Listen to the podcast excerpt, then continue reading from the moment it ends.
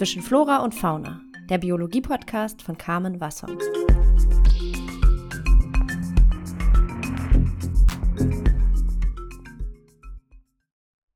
Hallo ihr Lieben und herzlich willkommen zur ersten Folge von meinem Biologie-Podcast zwischen Flora und Fauna. Mein Name ist Carmen Wassong. Ich bin selbst Biologin und mache gerade meinen Master.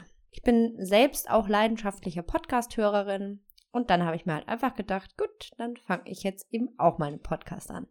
Ich werde hier in jeder Folge einen Interviewpartner oder eine Interviewpartnerin begrüßen und mit denen zusammen in die verschiedensten Bereiche der Biologie reinhören. Mein Ziel ist es, hier auch Leute anzusprechen, die sonst eigentlich mit Bio nichts am Hut haben oder für die Bio einfach nur Abfall ist.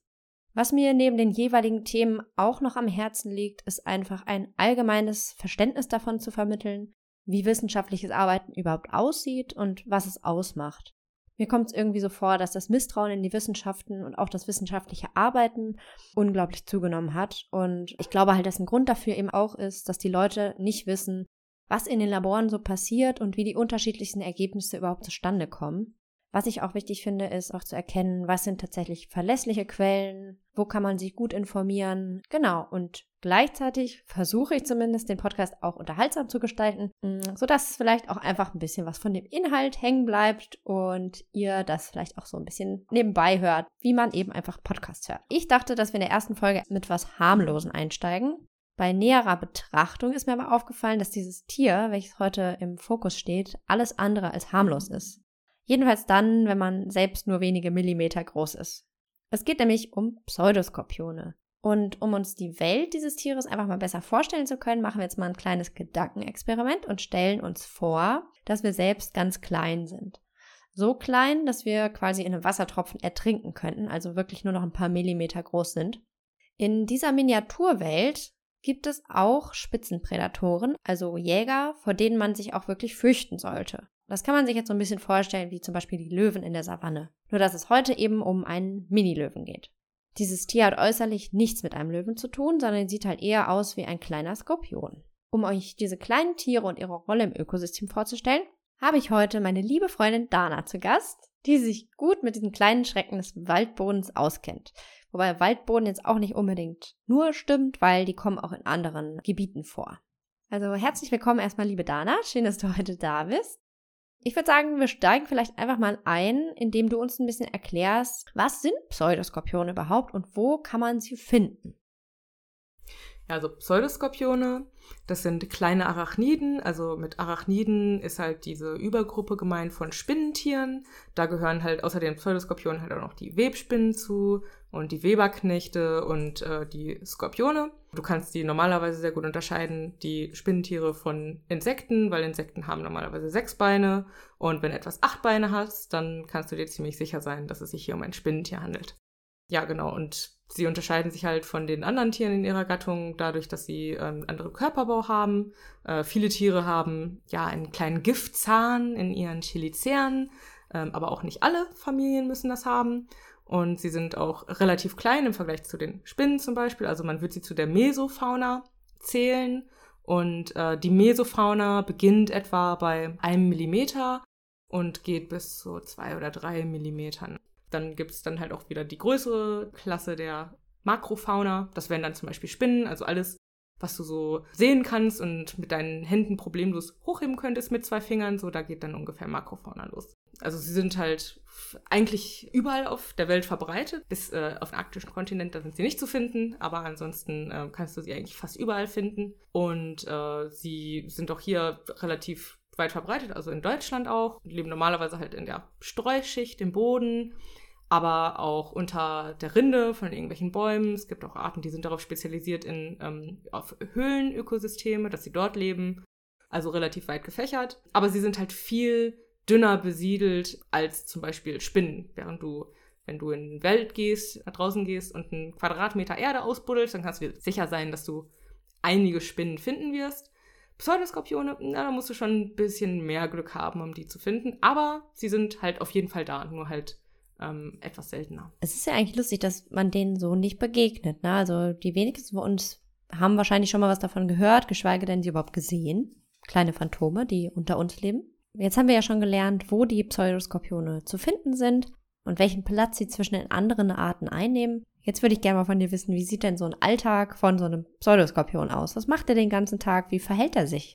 Ja, also wie ich gerade schon äh, erwähnt hatte, haben einige Familien der Pseudoskorpione, eigentlich auch relativ viele, so einen Giftstachel vorne in ihren äh, Cheliceren, mit denen sie jagen können und ihre Beute betäuben können. Also sie sind Jäger, wie eigentlich fast alle anderen Arachniden auch. Und genau, nachdem sie ihre Beute halt gelähmt haben, können sie sie aussaugen. Oder alternativ gibt es auch Tiere, die ihre Beute dann lieber zerpflücken. Sie versuchen sich äh, dadurch, dass sie halt so hoch im Nahrungsnetz angesiedelt sind und auch fast alles jagen können, versuchen sie es auch öfters mal. Also es gibt da ganz interessante Aufzeichnungen zu, wie sie zum Beispiel versuchen, irgendwelche äh, Milben zu knacken, die einen sehr harten äh, Panzer haben und dabei leider äh, kläglich scheitern, weil natürlich, wenn du so lange brauchst, um deine Beute aufzumachen, so dann lohnt sich das nicht, dann sucht man sich lieber eine etwas leichtere Beute vielleicht. Ja, kann ich verstehen. Also wenn ich meine Chipstüte nicht aufkriege, dann äh, habe ich irgendwann auch keine Lust mehr und überlege mir dann, ob ich vielleicht doch stattdessen lieber einen Apfel esse um jetzt nochmal zu den Löwen vom Anfang zurückzukommen, die sind ja meistens in Gruppen unterwegs. Wie ist das denn bei den Pseudoskorpionen? Jagen die in Rudeln oder sind die irgendwie den ganzen Tag alleine? Sind das eher Einzelgänger? Wie kann man sich das vorstellen? Pseudoskorpione sind normalerweise einzeln vorzufinden. Ähm, sie haben dann oft so etwas wie ein ja, Kokon, also sie können auch spinnen und dann in diesem Kokon halten sich dann die Jungtiere auf.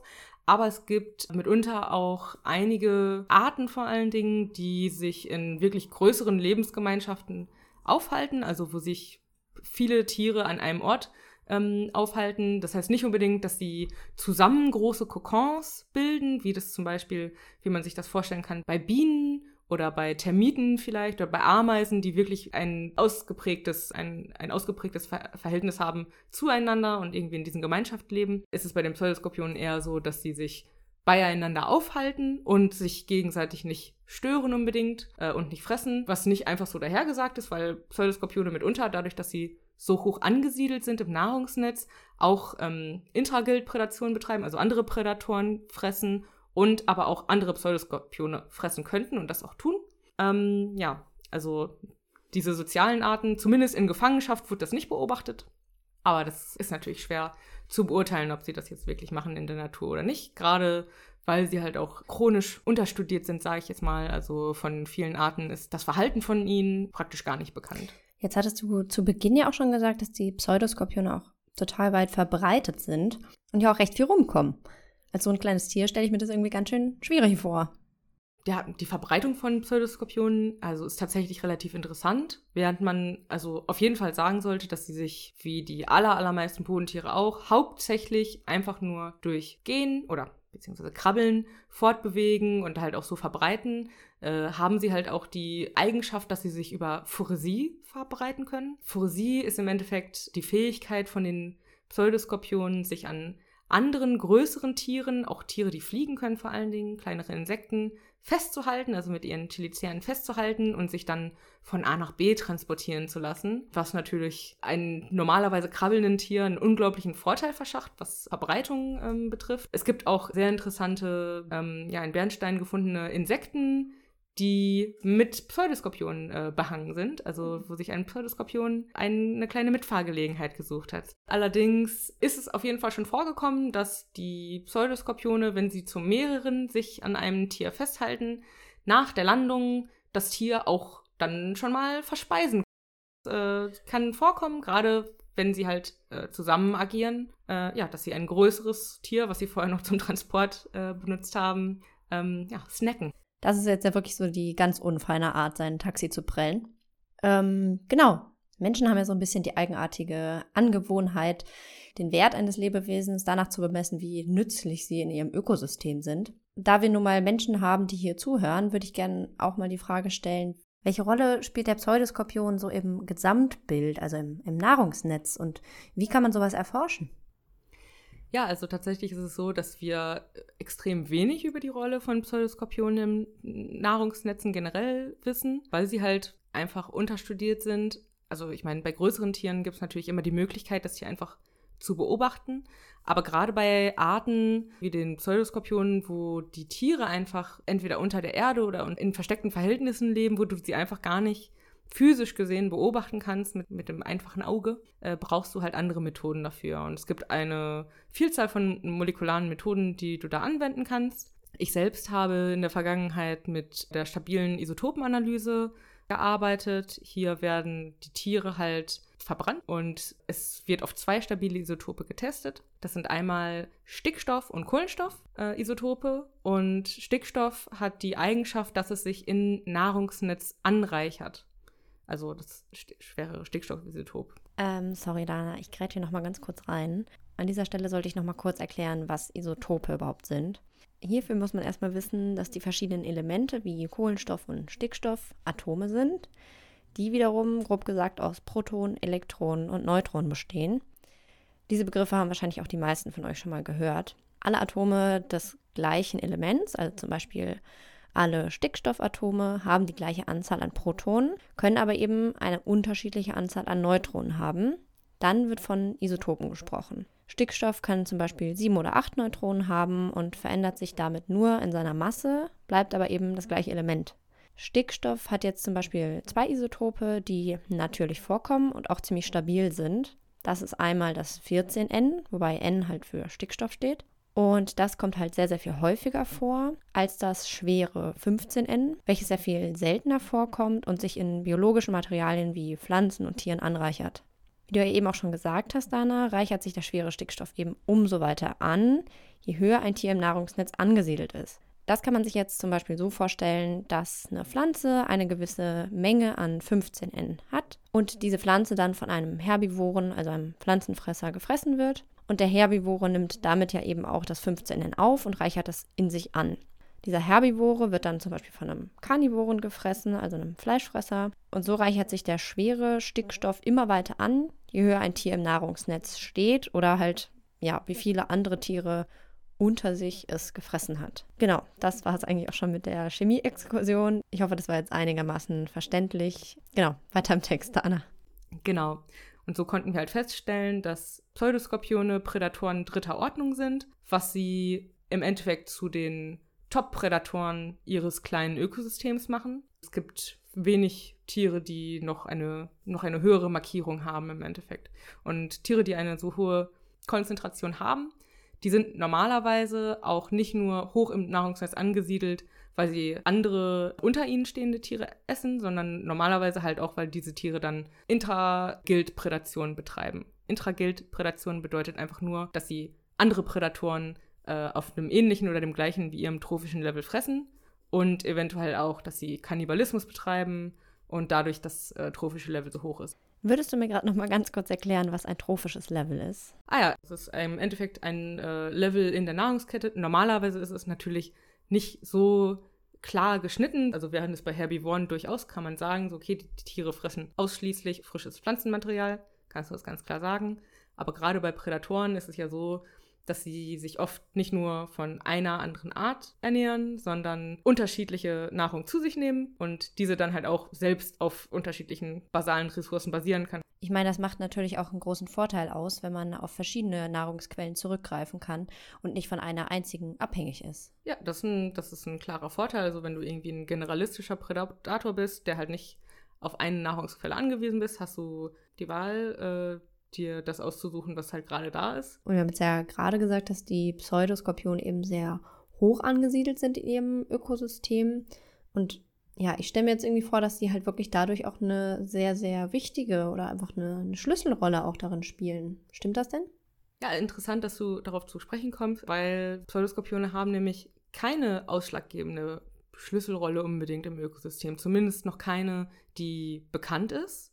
Äh, wir wissen, dass sie Prädatoren sind, die sehr hoch angesiedelt sind, aber nicht, dass sie maßgeblich daran beteiligt sind, irgendeine Art von Schädling zum Beispiel in Schach zu halten. Aber bei Biodiversität im Kern geht es ja nicht nur darum, also natürlich den Selbstwert einer Spezies, aber äh, ein weiterer Faktor, der halt hier wirklich wichtig ist und wo halt auch Pseudoskorpione dann mit ins Spiel kommen könnten, ist etwas, was sich ja funktionale Redundanz nennt, was einfach nur bedeutet, dass du mehrere Tiere hast, mehrere Spezies hast, mehrere Gruppen hast, die sich um eine Ökosystemdienstleistung äh, kümmern. Also um einen Faktor im Ökosystem wie zum Beispiel Prädation von Milben, sagen wir jetzt einfach mal, Und wenn eine dieser Arten ausstirbt, gibt es immer noch sehr viele andere Arten, die diese Rolle übernehmen können.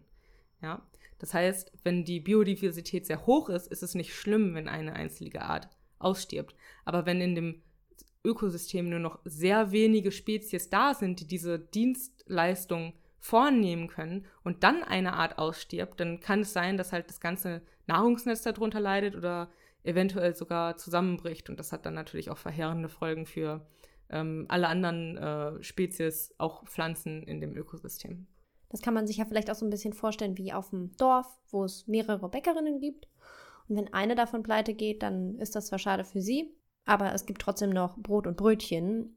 Wenn es aber von vornherein nur eine Bäckerin gibt und die dann eben auch noch pleite geht, dann wird es schwierig mit der Brotversorgung. Ja, das stimmt. Genauso, äh, das ist eine sehr gute Erklärung dafür. Also das möchtest du natürlich vermeiden.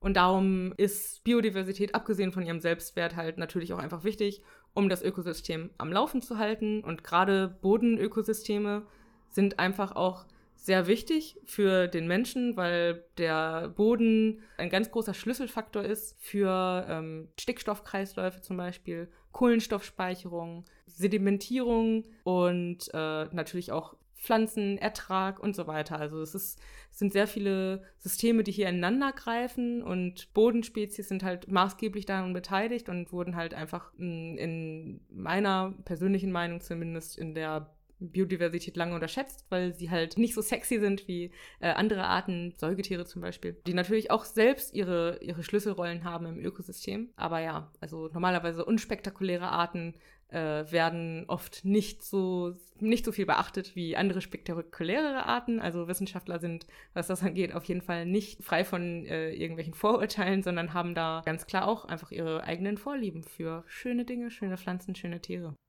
Da bin ich jetzt ja froh, dass deine Vorliebe bei den Pseudoskorpionen liegt und wir heute ein bisschen was über sie lernen können. genau, weil die Forschungsgruppe, in der du arbeitest, ihr habt ja zusammen jetzt gerade eine wissenschaftliche Arbeit, also ein sogenanntes Paper veröffentlicht, in dem ihr ja erforscht habt, welche Auswirkungen Monokulturen, also wie bei Palmölplantagen zum Beispiel, auf die Diversität in verschiedenen Ökosystemen eben haben können. Vielleicht kannst du uns jetzt noch mal ein bisschen davon berichten, wie deine wissenschaftliche Arbeit wirklich aussah, also was du gemacht hast in dieser Studie.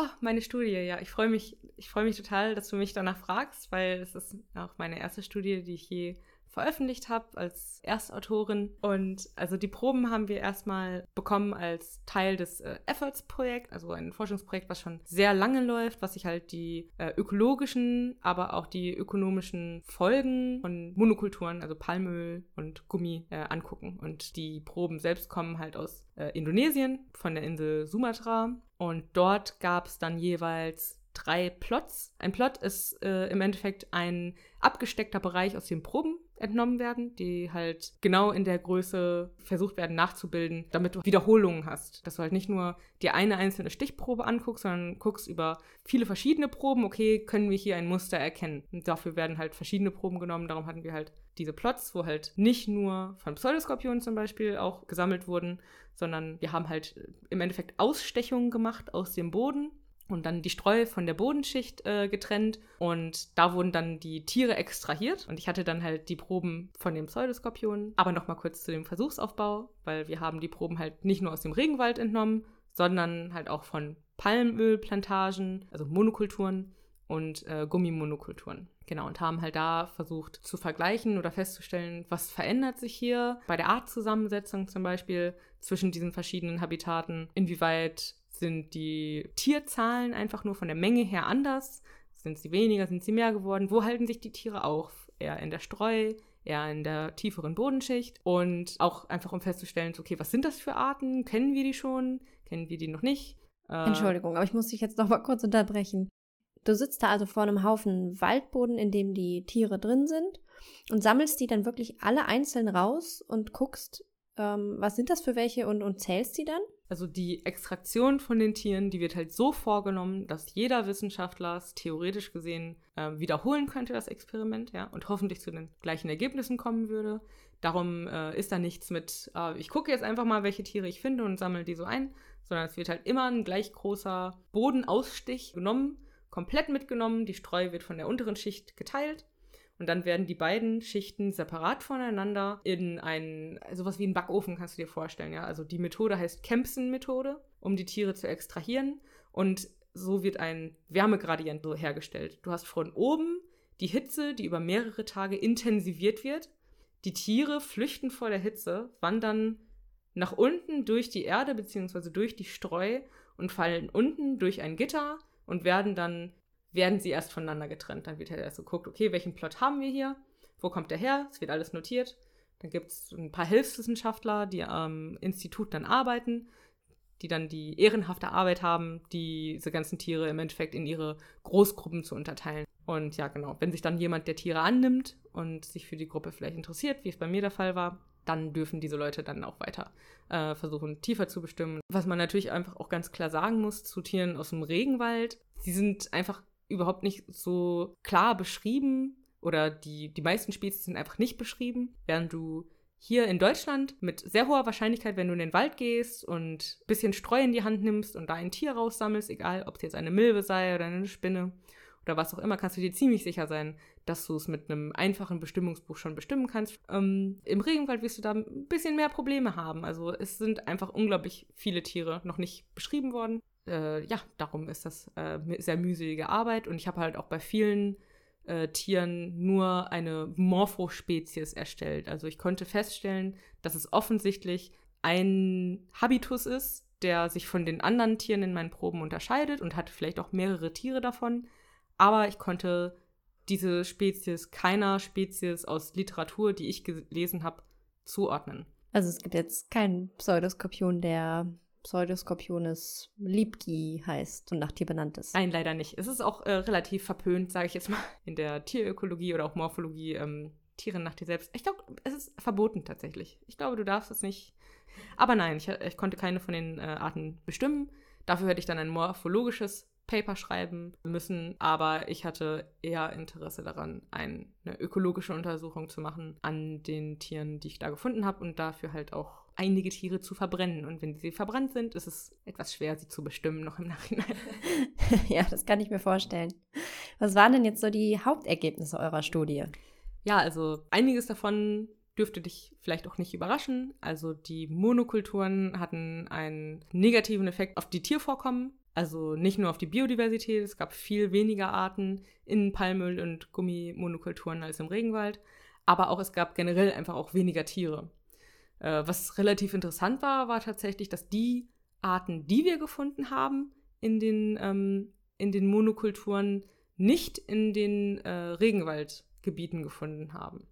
Also man könnte ja denken, so, ah, vielleicht handelt es hierbei um Generalisten oder Tiere, die sich besonders gut verbreiten können und darum überall anzutreffen sind. Aber das war nicht der Fall. Die Tiere waren dann irgendwie auf dieses Habitat begrenzt. Vielleicht waren sie besonders, ja, besonders gut angepasst an die, äh, an die Jagd auf Herbivore, weil in den Monokulturen natürlich auch extrem viel äh, Pestizid gesprüht wird, auf der einen Seite, auf der anderen Seite aber auch unglaublich viel gedüngt wird. Was bedeutet, in diesen Gebieten gibt es eine richtig dicke, ausgeprägte Krautschicht. Und da, wo eine Krautschicht ist, sind wahrscheinlich halt auch irgendwelche Tiere, die sich davon ernähren. Und ähm, es lässt sich halt vermuten, dass die Tiere dann sich von diesen Tieren auch ernährt haben. Also das wurde dann auch in unseren Daten wiedergegeben weil es ja nicht nur die stickstoffstabilen Isotope gibt, die wir uns äh, angeguckt haben, sondern auch noch Kohlenstoff. Und bei Kohlenstoff ist es anders als bei Stickstoff so, dass sie sich nicht per trophischem Level anreichern, sondern dass du durch Kohlenstoff ungefähr sagen kannst, mit welchem oder mit welcher Energiequelle ein Tier eher verbunden ist. Das heißt, damit kann man grob einschätzen, auf welche Nahrungsquellen ein Tier zurückgreift. Und diese Isotopen kann man sich vielleicht ein bisschen als eine Farbmarkierung vorstellen.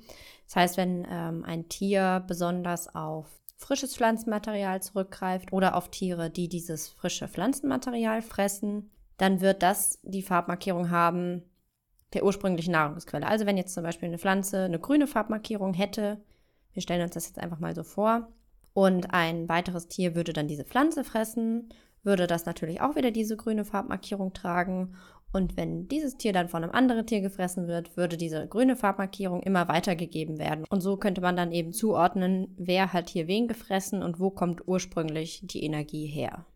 Ja, genau. Ja, was wir halt dann im Endeffekt feststellen konnten, ist, dass die Pseudoskorpione aus dem Regenwald halt eher mit, also der Energiefluss, den sie bekommen haben durch Nahrungsaufnahme, war halt eher mit zersetztem Material, wie zum Beispiel halt Laub verbunden waren. Das heißt nicht, dass sie es selber direkt gefressen haben, sondern sich vielleicht von Tieren ernährt haben, die das zersetzte Pflanzenmaterial zu sich genommen haben während die Tiere aus den Monokulturen halt viel mehr mit dem Energiefluss von äh, frischem Pflanzenmaterial äh, zusammengebracht werden konnten. Also dass sie sich vielleicht eher von Herbivoren ernährt haben. Das ist halt relativ interessant. Also der Grund hierfür könnte halt einfach nur daran liegen, dass es halt einfach im Regenwald nicht so eine dicke Krautschicht gibt wie in den Monokulturen. Die Bauern, die diese Felder äh, bestellen, die normalerweise räumen die halt auch das Pflanzenmaterial, was darunter fällt, wenn sie die Palmen zum Beispiel irgendwie beschneiden, die lassen die Palmwedel da nicht liegen, sondern die räumen die halt weg. Die sprühen halt auch sehr viel mit äh, Fungiziden, mit Dünger und durch den Dünger kommt dann halt einfach diese starke Krautschicht zustande. Ja. Also zusammenfassend kann ich sagen, dass ihr herausgefunden habt, dass es eben nicht nur weniger Biodiversität in den Monokulturen gibt als im Urwald, sondern auch, dass sich eben die ganzen Nahrungsnetze dadurch verändern. Ähm, genau, die Quelle der Studie werde ich auch allen Interessierten hier in der Folgenbeschreibung nochmal einfügen, dass ihr das alles auch selber nochmal nachlesen könnt. Und da sind natürlich auch die ganzen Materialien und Methoden beschrieben, für die, die es interessiert. Um jetzt irgendwie einen runden Abschluss hinzubekommen, würde ich auch gerne nochmal den Fokus auf Deutschland richten. Denn die wohl bekannteste Art ist hier ja der Bücherskorpion, dem ich ja auch schon mal bei mir begegnet bin in der Wohnung. Der wohnt nämlich Tür an Tür mit meinen Meerschweinchen. Da habe ich den gesehen, als ich mal das Gehege sauber gemacht habe. Mit hoch erhobenen Scheren wollte er mir da seine Bedrohlichkeit klar machen. Und genau, da habe ich auch ein Foto von ihm gemacht. Das habe ich auch bei mir auf meinem Instagram-Kanal hochgeladen. Könnt ihr euch gerne mal angucken. Genau, der sah so an sich aber dann auch ganz zufrieden aus, als ich ihn wieder in das Gehege zurückgesetzt habe. Das heißt, ich hoffe, er wohnt auch immer noch da. Ich habe ihn lange nicht mehr gesehen. Aber wie geht es denn hier den Pseudoskorpion hier in Deutschland? Und was wären denn mögliche Risikofaktoren, gerade natürlich auch in Bezug auf den Klimawandel?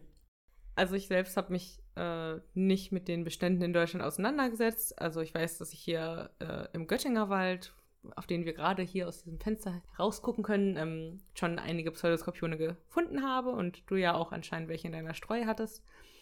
Aber es gibt mit Sicherheit Arten, die extrem unter den Veränderungen der globalen Erwärmung leiden. Ich würde schätzen, dass es vor allen Dingen Arten sind, die irgendwie spezifisch an Wasserhabitate angepasst sind oder an hohe Bodenfeuchte, Totholzansammlungen und eben alles das, was in äh, ja, Wirtschaftswäldern normalerweise nicht unbedingt gefördert wird oder erhalten wird. Aber wie bedränglich die Lage jetzt ist, kann ich dir nicht sagen, weil das nicht mein Spezialgebiet ist. Okay, danke für die ehrliche Antwort. vielen, vielen Dank, dass du heute bei mir warst, Dana, als mein erster Gast und dass du deine, deine ganzen Ergebnisse und dein Wissen mit uns geteilt hast. Vielen, vielen Dank dafür. Ja, danke, dass du mich eingeladen hast. Ich hatte sehr viel Spaß. Ich wurde noch nie so interviewt. Ich hoffe, ich habe meine Erkenntnisse und meine Forschung verständlich rüberbringen können und habe euch das Thema vielleicht auch ein bisschen schmackhaft gemacht. Und falls ihr noch nie vorher etwas von Pseudoskorpionen gehört habt, dass ihr vielleicht äh, das nächste Mal, wenn ihr im Wald seid, hier und da ein bisschen ähm, Totholz oder einen Stein umdreht und vielleicht mal auf die Suche geht, ob ihr äh, eins von diesen höchst interessanten Tieren findet. Oder vielleicht auch äh, in euren Meerschweinkäfigen. Das wäre auf jeden Fall erfreulich. Ja, dann auch euch allen vielen, vielen Dank fürs Zuhören. Wenn ihr Fragen oder Verbesserungsvorschläge habt, schreibt mir gerne. Ich bin immer offen für konstruktive Kritik. Dafür könnt ihr mich entweder auf meinem Instagram-Profil zwischen Flora und Fauna besuchen oder mir einfach eine Mail schreiben. Die Kontaktdaten veröffentliche ich euch auch gerne in der Folgenbeschreibung. Ich hoffe, ihr seid auch beim nächsten Mal wieder dabei. Da wird es dann um das kontroverse Thema Tierversuche gehen. Ich werde jeden Monat eine Folge veröffentlichen und zwar immer am ersten Montag des Monats. Ich wünsche euch einen wunderschönen Oktober und freue mich schon aufs nächste Mal. Bis dahin, macht's gut!